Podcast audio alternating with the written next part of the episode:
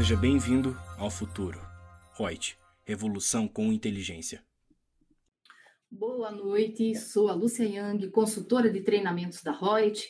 Seja super bem-vindo à nossa live de hoje, dia 13 de outubro. Nosso tema de hoje, que eu escolhi, são novas regras para a perda no recebimento de créditos. Então, vamos começar aí com a parte de base legal. Começa lá antigamente, até chegar aqui uma legislação que fez essa reviravolta agora em 2020. Então, nós vamos citar a Lei 9.430, lá de 96, artigo 9, parágrafo 7. Essa lei já sei praticamente de cor, porque foi em 96 que eu comecei nessa parte tributária, então, de lá para cá, né, a gente vem trabalhando com isso. É, ainda, Lei 13.097 de 2015, que veio trazer uma alteraçãozinha aí no artigo 8 e agora, super recente, a gente tem aí a Lei 14.043 de 2020, no seu artigo 18.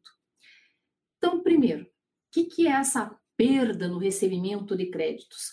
Então, lembra que lá atrás a gente tinha, tanto na parte contábil quanto tributária, nós tínhamos o tal de provisão para devedores duvidosos. E isso sempre foi uma questão até de questionamento por parte de vários profissionais, cientistas da contabilidade mesmo, dizendo que esse tipo de provisão que eu tenho lá, vendi a prazo, lancei a minha conta clientes e logo abaixo eu já tinha uma conta redutora do meu ativo, já estimando mais ou menos quanto daquelas pessoas para as quais eu tinha vendido iam me dar um calote, não iam pagar para eu ter um valor líquido efetivo dessa minha receita. Pois bem, um monte desses cientistas contábeis, se a gente entrar em YouTube, fizer pesquisa em relação a esse assunto, ou comprar livros, estão vários doutrinadores que comentam, de não achar correto ter esse registro contábil ali no ativo.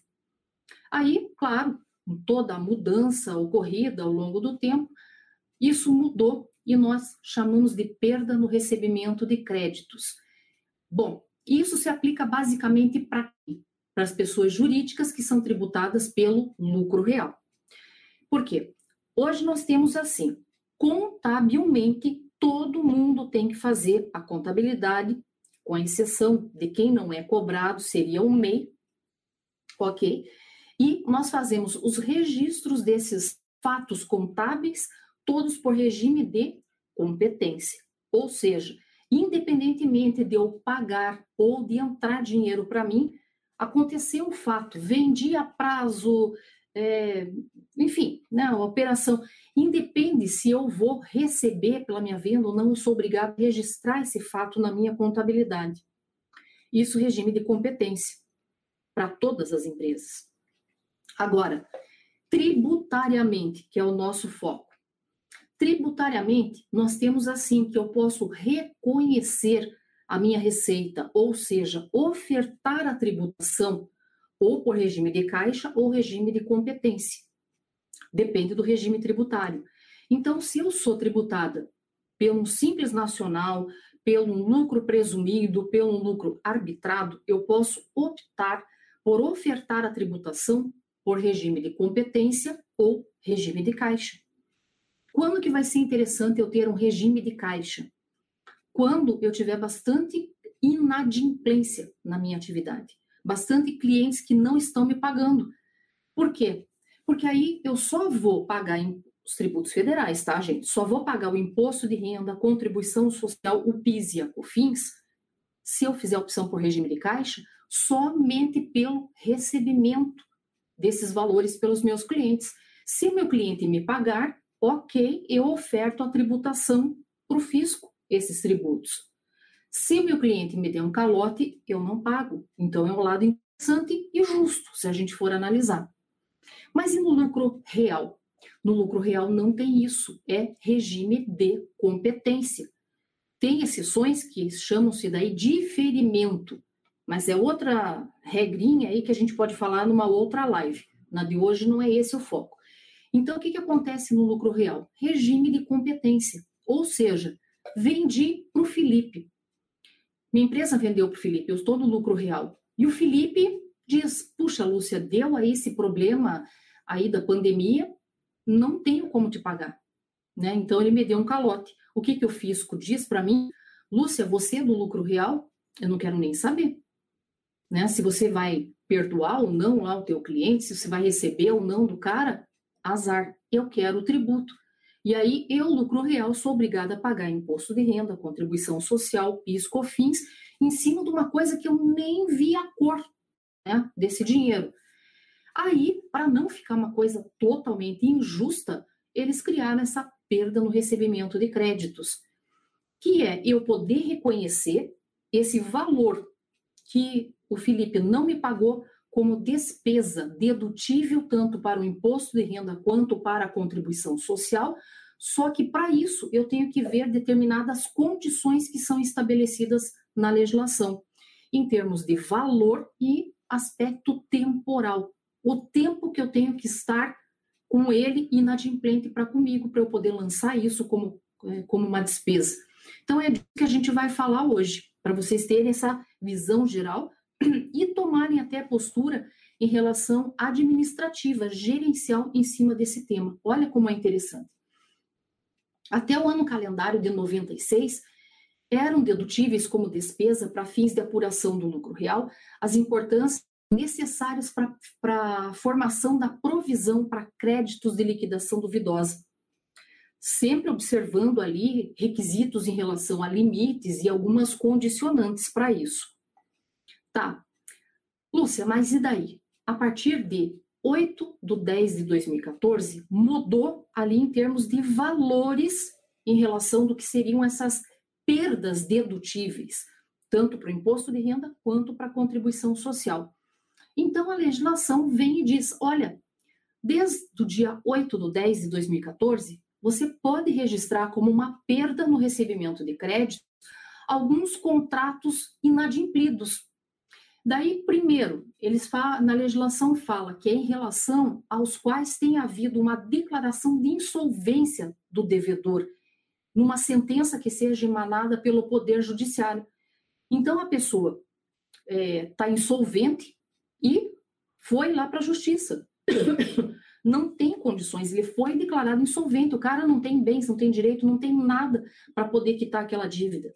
Então, é adeus, você não vai ver a cor daquele dinheiro né, para aquela pessoa para que você vendeu e foi declarada nessa situação. Então, portanto, para esse, se eu tenho esse documento judicial declarando a pessoa como, inadim, como insolvente, perfeito, eu posso lançar na minha contabilidade como despesa dedutível e com isso reduzir a base de tributação para o cálculo do imposto de renda e da contribuição social perante o lucro real. Bem, e aí a legislação ainda faz uma segregação. Ela diz: você vendeu ou prestou esse serviço né, para a pessoa para receber com garantia de valor ou sem garantia de valor. E o que, que é essa garantia de valor? A garantia são as chamadas garantias reais que a gente encontra lá no Código Civil, na parte lá de bens. O que, que ele fala? Ele fala em penhor, hipoteca, anticrese, alienação fiduciária, são alguns dos exemplos que a gente tem. Então, por exemplo, você vai até um banco para, sei lá, ter um crédito, e o banco pode, às vezes, até te pedir alguma coisa em garantia. Né? Tem, tem situações, eu vejo muitas vezes aí é, na internet, alguma coisa, ah, facilitando o seu crédito, você dá seu carro em garantia, seu imóvel em garantia. Beleza, isso é uma garantia de valor. Então, como a legislação separem com e sem garantia de valor.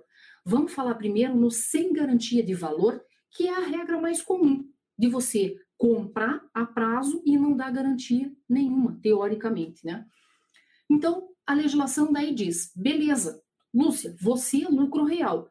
Você vendeu para o Felipe e você, o Felipe, né, deu o calote. Beleza. Então vamos falar ali. Primeiro caso, sem garantia de valor. Vendi para o Felipe e o Felipe me deu um calote. Não porque ele seja um mal pagador. Tá lá no problema na pandemia, teve problema com faturamento, tá sem caixa para poder me pagar. Tranquilo. Aí o que que acontece? A legislação diz, Lúcia, até o valor de 15 mil reais, você lucro real, Lúcia, por operação, vencidos há mais de seis meses, independentemente de iniciado qualquer procedimento jurídico, judicial ali para recebimento, eu posso abater como despesa. Então, são duas condições que eu tenho que levar em consideração: o valor por operação até 15 mil reais e tem que estar tá vencido a pelo menos, o Felipe tem que estar tá me devendo a pelo menos seis meses para mais. Lúcia, se for abaixo de 15 mil, aí beleza, você pode lançar como despesa. Eu posso pegar um título e desmembrar esse título para poder abater, se, por exemplo, um título for é, 30 mil? Resposta: não. É por operação. Já vamos falar o que é essa operação. Bom, até 15 mil, tá. Então, seis meses sem receber para poder abater.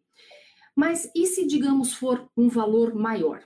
Aí a legislação ainda diz: se o Felipe estiver te devendo acima de 15 mil até 100 mil reais por operação, para eu, lucro real, poder abater como despesa, então tem que estar entre 15 mil e 100 mil reais.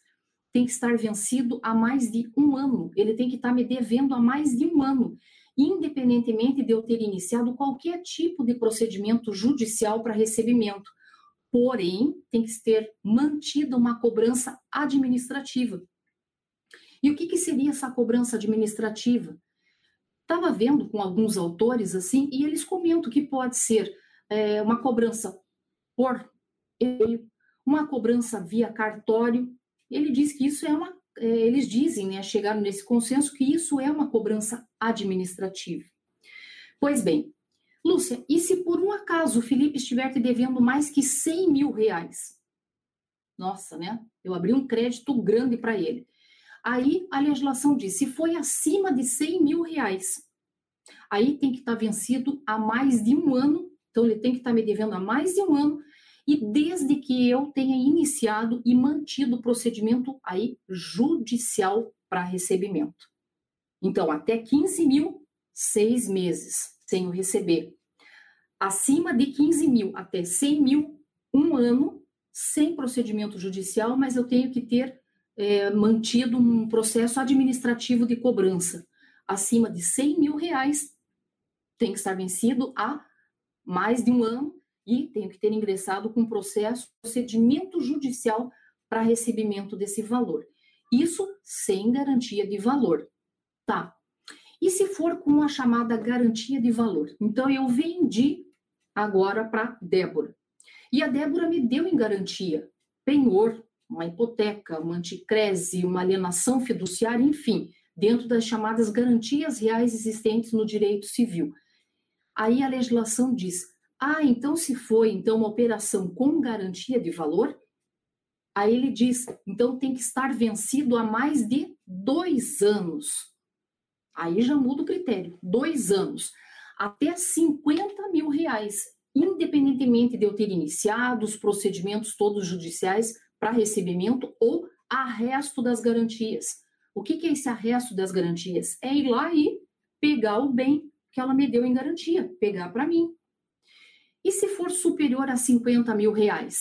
Aí a legislação diz acima de 50 mil, com garantia, desde que tenha sido iniciado e mantido os procedimentos judiciais para o recebimento desse valor ou o arresto tomar para si as garantias desses, né, desse valor que está inadimplido.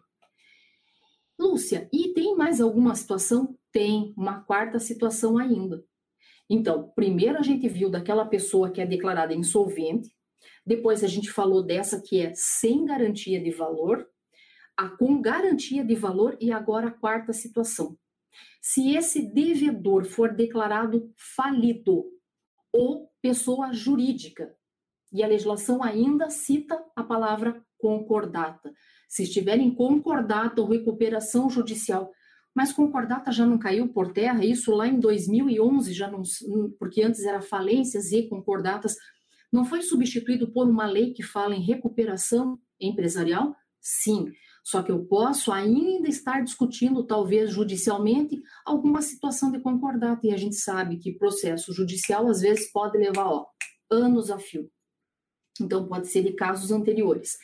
Então, se esse é, devedor for declarado falido, ou pessoa jurídica em concordata ou em recuperação judicial, relativamente àquela parcela que exceder o valor que esse devedor tenha se comprometido a pagar, observando-se a parcela ali do crédito cujo esse compromisso de pagar não tiver sido honrado pela empresa concordatária ou em recuperação judicial, também vai poder ser utilizada como dedutível essa perda.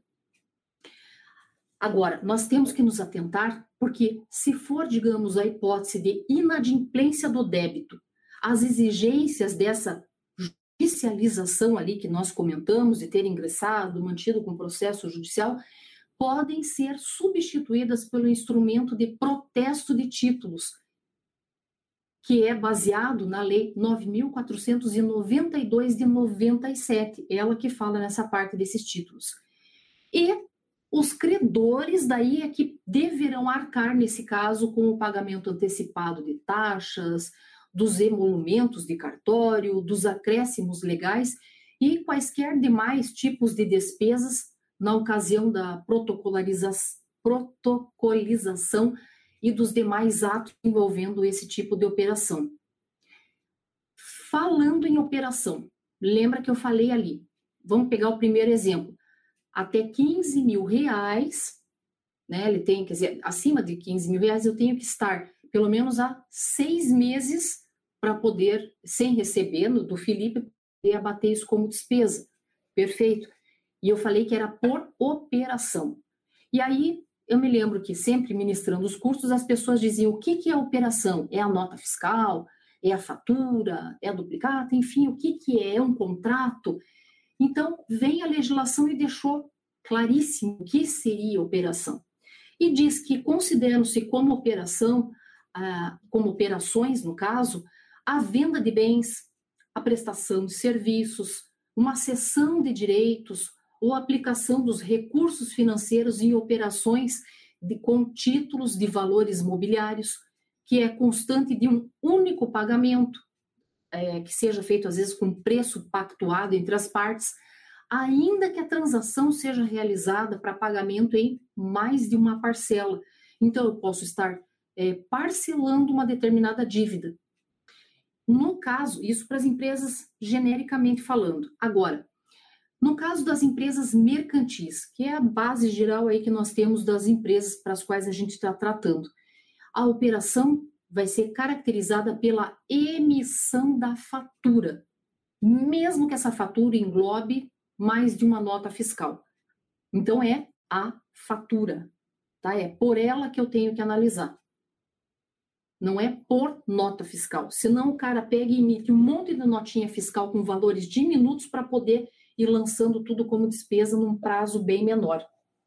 E é justamente para isso que o fisco diz: deixa você primeiro paga e você pode usar como despesa, mas depois de seis meses, no mínimo, né, como diante das circunstâncias ali que foram comentadas. Então, o fisco trabalha ainda com o teu dinheiro, pelo menos com seis meses aí de ganho na frente. Bom, e em relação à obrigatoriedade do cumprimento de, dessas exigências todas. Também dava muita margem para discussão em relação a isso, até que foi editado um ato declaratório interpretativo por parte da Receita Federal, número 2 de 2018, e vocês veem que eu disse que essa legislação é de 96 que foi criada.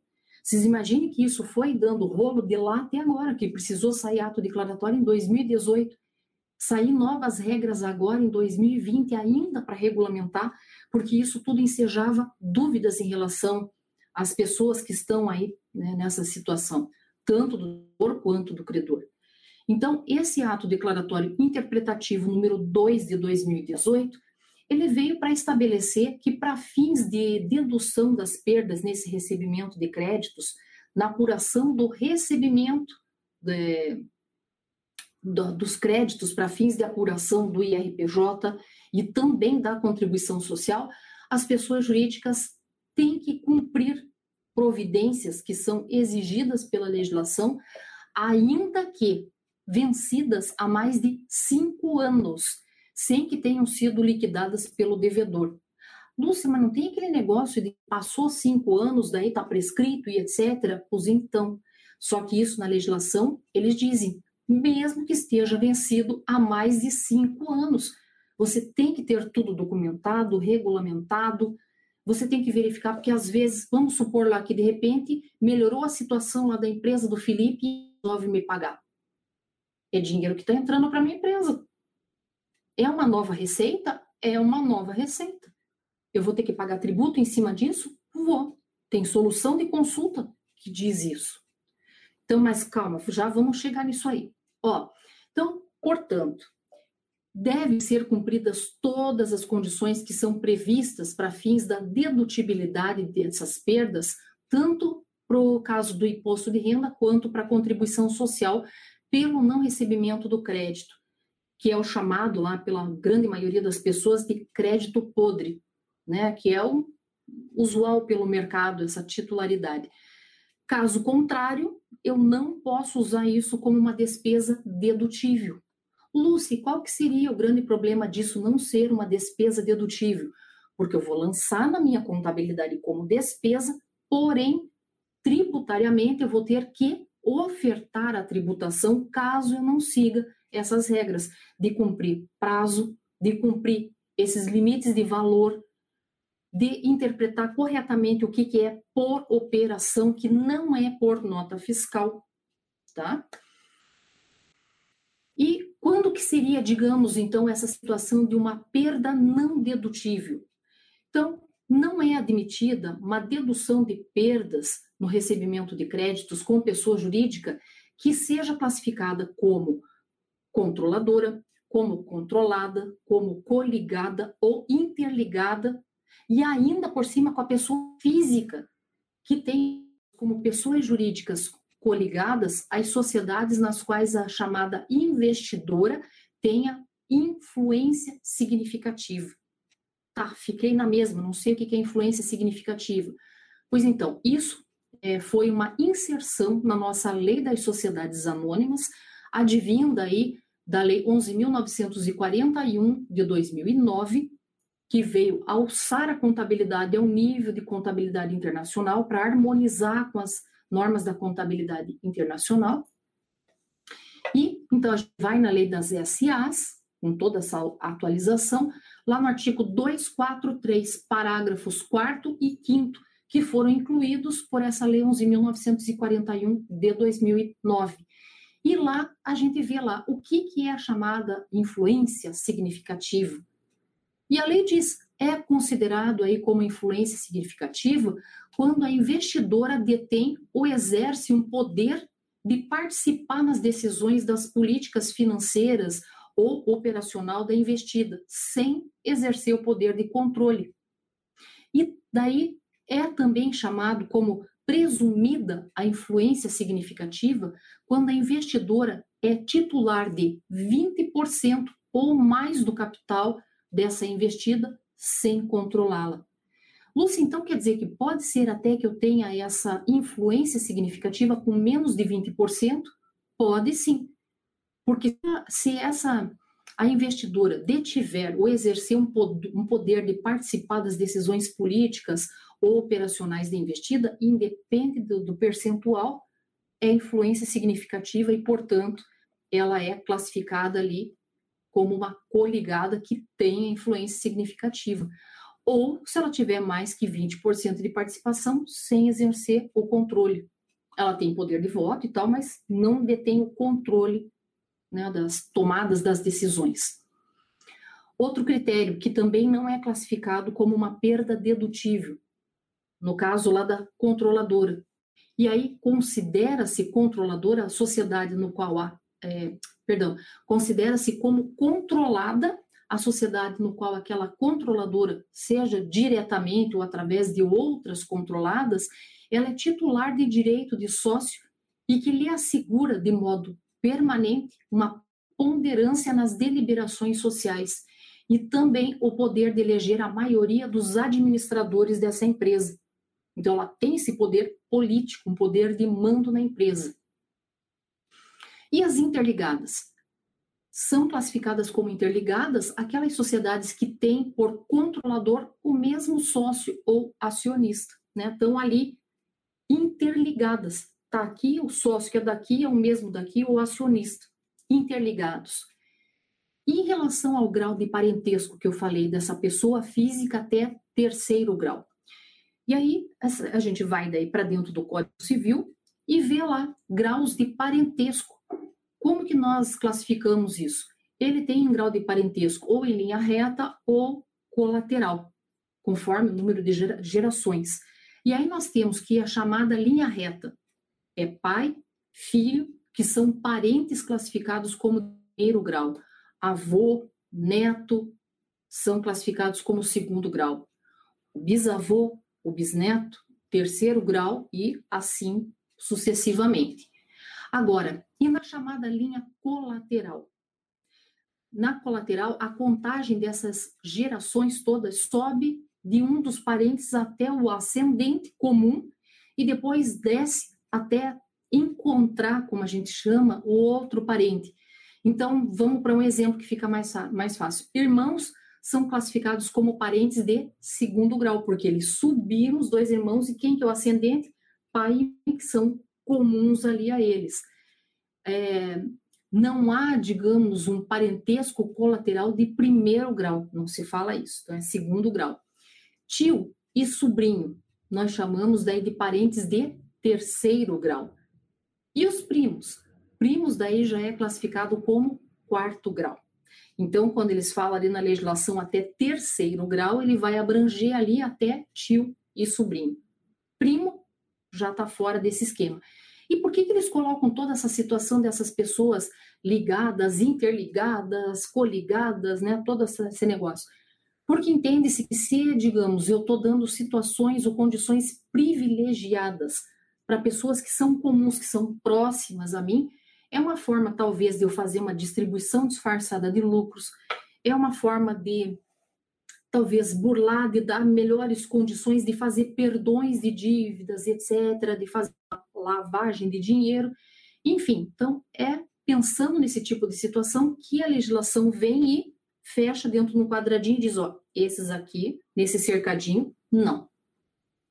Quer fazer operações com eles, eles ficaram te devendo? Beleza. É despesa? É despesa se eles não te pagarem. Só que você vai pagar imposto de renda e contribuição social sobre isso. São despesas indedutíveis, que aí, estando no lucro real, tem que lançar como adição lá no LALUR, no livro de apuração do lucro real. Bem, a parte tributária, né, é esse esquema aí. E a parte contábil? O registro contábil dessas perdas, como é que eu vou fazer? Então, são admitidas as condições né, que nós estamos tratando aqui, e nós temos que efetuar um débito na conta de resultado, porque afinal, perda né, vai ser uma despesa, que pode ser dedutível ou não, e vamos ter a contrapartida, né, as partidas dobradas, um crédito. Mas um crédito em qual conta? Da conta de registro do crédito sem garantia, referente àquele contrato que não foi adimplido, de valor até 15 mil reais por operação e vencidos há mais de seis meses, independentemente de iniciados os procedimentos judiciais para recebimento.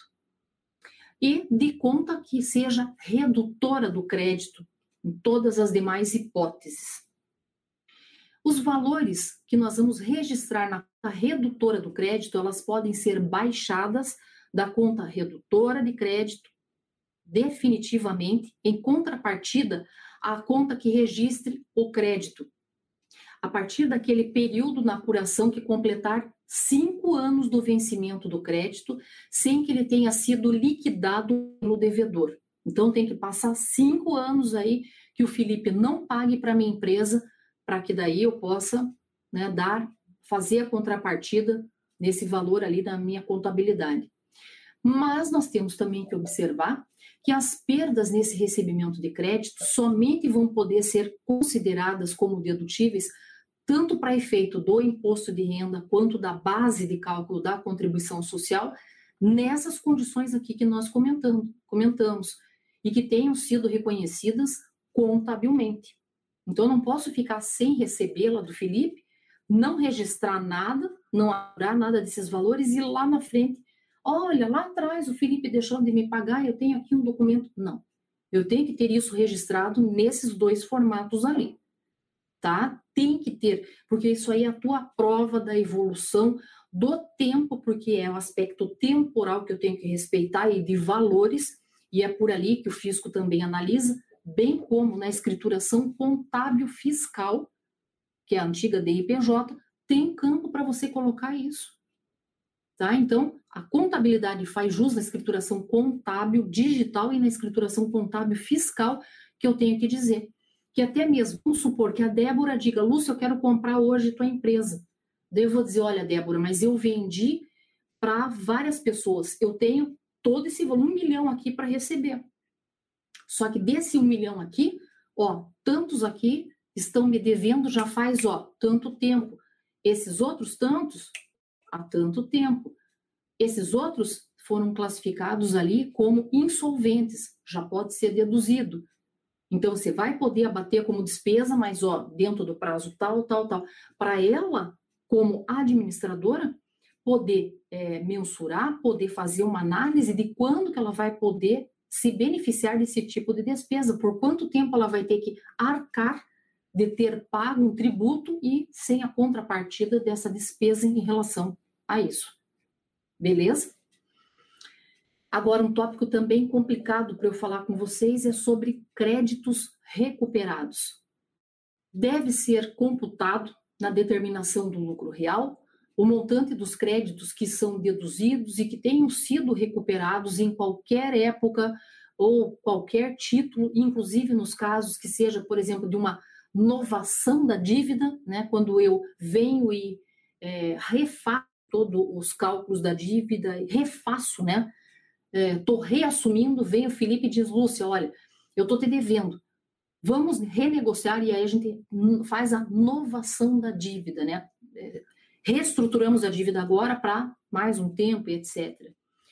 Ou ainda o caso, por exemplo, de um arresto de algum bem que tenha sido recebido em garantia real, é, e a recuperação desse crédito que tenha sido anteriormente contabilizado como uma perda, né? Então, passou lá o prazo, Felipe não me pagou, eu lancei na contabilidade como perda. Fiz lá a implicação disso no meu reconhecimento na contabilidade a crédito da conta de resultado, se ele me pagar tá? Então, deduzi lá, coloquei como despesa, beleza, me apropriei da despesa, paguei menos imposto de renda, paguei menos contribuição social. Passou aquele período tenebroso, o Felipe diz, Lúcia, eu não sou é, um mau caráter. Eu devia porque eu realmente não tinha. Agora entrou dinheiro, tô aqui para quitar tudo contigo e me paga. Isso é ingresso de uma nova receita. E, portanto, visto pela entidade fiscal como uma receita tributável, porque eles entendem como um novo fato gerador. Então, esse procedimento daí dispensa adição no valor, né, de valor anteriormente que eu já baixei, porque ele estava compondo o meu lucro líquido anteriormente e eu utilizei a título de despesa. Bom, lembra que a gente falou também de ter ingressado com ação judicial para cobrança? Beleza. Pode me dar na cabeça de eu querer desistir dessa ação de cobrança, dizer, olha, quer saber? é muita dor de cabeça e tudo, vamos dar baixo, não quero mais nem saber isso, olha, tá me fazendo mal pro, pro espírito, não tá legal. Eu quero esquecer que o Felipe deve para mim, porque onde eu tô passando, na rua, ele me vê, ele atravessa a rua, ele faz de conta que não me conhece. Eu quero encerrar esse negócio e voltar às boas com ele. Né, para ele não ficar também se sentindo mal por estar tá devendo e tal. Eu quero desistir da ação judicial antes de decorrido os cinco anos lá do vencimento do crédito. Eu posso? Posso. Esse é um, entre aspas, perdão da dívida. E aí, o que, que o fisco diz em relação a isso? O que, que vocês acham? O fisco vai dizer: Ah, Lúcia, você é tão boazinha, se perdoou Felipe, eu também vou te perdoar. O que, que o fisco diz? Que é você perdoar a dívida dele lá? Faça o que você quiser. mas comigo aqui, fisco, eu não perdoo. Então, vem o nosso regulamento do imposto de renda de 2018, artigo 348, parágrafo 1 e diz: nos casos em que essa dedução da perda condiciona-se à adoção de medidas judiciais para cobrança desse crédito, ocorrendo a tal desistência dessa cobrança através da via judicial antes de decorridos cinco anos de vencimento do crédito, a perda eventualmente registrada deverá ser estornada ou adicionada ao lucro líquido para fins de determinação do lucro real correspondente ao período de apuração em que se der essa desistência. Então, tem que pagar o tributo. Se ocorrer esse tipo de situação, o imposto devido sobre essa parcela do lucro real que corresponder à adição do valor que anteriormente eu deduzi como uma perda, ele será considerado é, postergado desde que esse período de apuração em que tenha sido reconhecida a perda, o que vai implicar o pagamento com acréscimo de multa e de juros de mora. Então, não vai ser apenas o principal. Eu vou ter ainda mais receita né, financeira em relação a isso. Se essa solução de cobrança se der em virtude de algum acordo que tenha sido homologado por sentença judicial, o valor da perda que vai ter que ser estornado ou adicionado ao lucro líquido para determinação do lucro real, é, será igual à soma da quantia que foi recebida, com o saldo a receber negociado, renegociado no caso, e nesse caso o imposto não será considerado como postergado. Né? Então, tem que pagar o tributo. E o mesmo critério, o mesmo procedimento que eu utilizei, ou seja, de adicionar para o cálculo do imposto de renda, eu tenho que tomar o mesmo tipo de procedimento para a contribuição social, ou seja, esses valores também devem ser adicionados ao lucro líquido para fins da determinação do lucro real, adicionados também à base de cálculo da contribuição social sobre o lucro.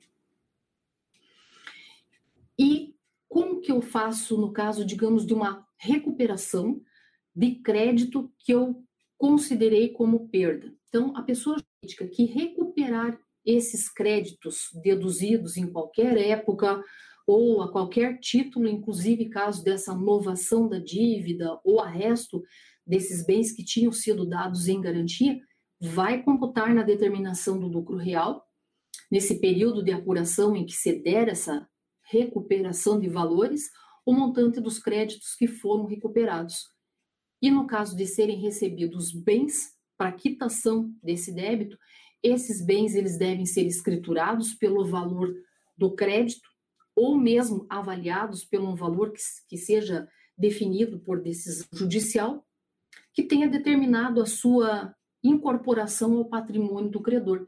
Então, o que, que acontece? Vamos supor lá que o Felipe diga, olha, Lúcia, dinheiro eu não tenho. Mas olha, eu tenho isso, isso, isso aqui de bens, né? E fala perante o juiz, olha, dou isso aqui em troca, não tenho dinheiro. Se forem aqueles bens que possam ser dados em dados, né, em troca da dívida, beleza. Vai ser uma espécie de permuta ao invés de dinheiro, vou receber em bens que equivalem àquele valor. E aí é que a legislação estabelece que vão ser avaliados por uma definição perante a decisão judicial e que vão ser incorporados ao meu patrimônio, patrimônio do credor desse valor. E aí, o que, que vocês acharam desse tema? Complexo ou não? Se a gente entra na legislação, gente, são pouquinhos artigos, é um texto pequeno, mas olha como rende para a gente pensar em possibilidades e como ele tem o reflexo de uma parte tributária com o contábil. Se o cara deu calote, mas se de repente ele não é um mal pagador e de repente inventa de te pagar, e isso, vamos pensar agora administrativamente, gerencialmente, como eu comentei no comecinho da live. Vamos supor que eu seja a empresária e daí tem uma pessoa que está me devendo e dentro dos valores todos e do prazo eu abati como despesa, porque eu queria reduzir a minha tributação ali naquele momento. Eu estou vendo que minha empresa também não está indo muito bem e que talvez ela até feche. Então, eu quero me apropriar da despesa ali e já pagar menos tributo ali. Lá na frente, se fulano me pagar, aí são outros critérios, a empresa já vai estar em outra situação, eu posso até ofertar a tributação, aquele valor que ele me pagar, como sendo um novo fato gerador. Mas é uma questão até mesmo de reestruturar, às vezes, o caixa da empresa, questão gerencial de se analisar. Tem gente que diz: não, eu sei que ele vai me pagar, então eu não vou dar baixa nisso agora como despesa e vou deixar fluir ainda essa dívida mais para frente, e lá para frente, se verificar que ele não vai me pagar mesmo, aí eu baixo como despesa, mas eu quero dar uma folga maior de tempo para ele. Pode. Então, é critério gerencial, de administração de tomada de decisão. Então, veja como afeta contábil, o tributário e o gerencial. Por isso, da importância de um bom profissional da contabilidade que consiga traçar esse link, ele tem essa visão prismática de uma determinada situação que ocorreu na empresa e ter uma clareza para poder traduzir isso para o empresário, para que o empresário tome a decisão. Então, muitas vezes as pessoas dizem, Lúcia, você vive falando nesse contador, consultor etc., como é que eu me torno? Esse é um dos exemplos, como é que você se torna. Esse é um diferencial. Por um acaso, Existem contadores que chegam, sentam com o empresário e analisam essas peculiaridades, que marcam, às vezes, é, a, alguma reunião, nem que seja online, com o cliente, para poder explicar essa situação. Cara, olha, estive olhando aqui tua situação, tá assim, assim, assado, olha, nesse ponto, se a gente fizer assim, você pode ter esse tipo de situação, esse resultado. Se a gente fizer assim, vai afetar lá. Gente, isso é estrutural. É usar raciocínio, é usar os neurônios para fins de tomada de decisão. O cliente vai começar a te enxergar sobre outro ponto de vista. Ele vai ver que você é um profissional sério, que está preocupado com a situação dele e realmente. Então a gente não pode ficar pensando em quantidade de clientes, mas sim em qualidade e poder atender esses clientes com a qualidade de serviço e ser remunerado por tal. É que a maioria, infelizmente, né, a gente vê pessoas ainda com honorários baixíssimos que não se valorizam e ainda enquanto tivermos esse tipo de criaturas aí no mercado, desmoraliza o restante dos profissionais que são bons. Mas isso perante alguns empresários. Deixa os empresários também começarem a sentir no bolso e verificar a diferença de pegar um profissional e pegar um outro que só faz o basicão, eles vão sentir a diferença, principalmente nessa de apresentar resultados, apresentar diferencial. Então, antes, né, de você, sempre a gente diz, antes de você falar o teu preço, você tem que mostrar o teu valor. Então, aí está uma diferenciação que nós podemos fazer para poder usar, né, é, é esse título. Então, essa informação, se você gostou da maneira como eu falo, como eu explico, lá tem nesse curso formado por sete módulos com várias informações para você aprender ali do zero esse lucro real. Vamos começar com o módulo 1, trazendo toda uma parte do sistema tributário, sobre os SPEDs da vida. Módulo 2, falando ali do, da estimativa, cálculo do lucro real estimado, da contribuição social, todos eles mesclados com exercícios, com bastante casos práticos. É, aí o módulo 3, ele vem com a parte de incentivos fiscais, o módulo 4 vem trazendo esse, é, os, no 3, perdão, balanço de suspensão e redução, o módulo 4, ele vem falando sobre aquele balanço final de ajuste anual, quando você faz pela estimativa e fecha o balanço em dezembro. O 5, que é o módulo mais importante, que fala todas essas partes de adições, de exclusões, tudo do lucro real trimestral. E aí vem o 6 e o 7, que daí são um pouco mais avançados, mas todos eles vêm numa crescente. E você pode me dizer, Lúcia, mas eu só trabalho com presumido, com simples nacional, não trabalho com lucro real. Eu vou entender? Vai entender. E fora tudo isso, tem a, a monitoria do curso, em que você vai poder ter acesso a mim, ao Lucas Ribeiro, que é o CEO, o dono, né, o proprietário da Reut, estaremos ali para poder tirar as dúvidas de vocês. Vocês vão fazer um monte de exercícios, aprender bonitinho com as atividades todas que nós estamos colocando ali.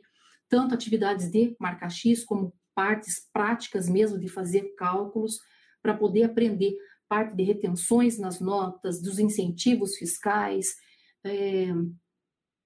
Nossa, tem tanta coisa, gente. Tem a parte, tem módulos ali que, que nós estamos até inserindo mais coisas para poder deixar mais rico, como por exemplo atividade rural. O pessoal pergunta se tem. Então, a gente está incrementando o curso o máximo possível para deixar ele completando você, para que você se torne um especialista em lucro real, porque o lucro real é que vai ser a bola da vez a partir de 2021 para frente. Por tudo que nós estamos vendo, analisando, sentindo, politicamente falando, governar, governar de forma governamental, né, dá para dizer assim, nós estamos vendo que eles querem, de um lado, que não tem como excluir, deixar meio e simples, e do outro lado, um lucro real. Eles querem, aos poucos, ir abolindo aqui o lucro presumido, e a gente vai ver que muitas pessoas vão migrar tanto até mesmo do simples para um lucro real. E para isso você já tem que estar preparado. E não faça como todo brasileiro de deixar para fazer ali em cima da hora, porque aí em cima da hora você não tem um lapso de tempo bom para você aprender com calma, para poder captar melhor isso daí, tá? Então, já vai fazendo adiantado isso aí, você vai estudando nos teus tempos livres, que eu sei que é difícil, mas está gravado a aula, você pode assistir, reassistir, fica por um ano para você poder ter todo esse material ali e ter esse acesso para poder tirar suas dúvidas. Então, eu indico mesmo, gente, se não fosse uma coisa de qualidade, bem feito, realmente eu não estaria aqui fazendo essa propaganda. Então, vocês já me conhecem, são 20 e poucos anos aí de mercado, estou lá dando as aulas para vocês, trazendo até mesmo a parte de PIS e COFINS, que tem modalidade cumulativa, não cumulativa, porque dentro do lucro real tem modalidade cumulativa, sim. Então a gente vai falar também disso daí. Então tem muita coisa, tem planejamento tributário, reorganização societária, tem a parte de ágios. Gente, ó, de informação. Eu tô vendo por mim que vejo aqui direto nas internets e tal sobre livros e essas coisas para poder aprender cada vez mais, para ter exemplo e tal e outras visões para poder repassar para vocês e nós estamos numa falta incrível de obra sendo lançada nesses assuntos para esse ano de 2020. Então, aproveitem essa oportunidade. Se vai ficar fora dessa? Não, né? Um grande abraço e muito obrigada. Uma boa noite.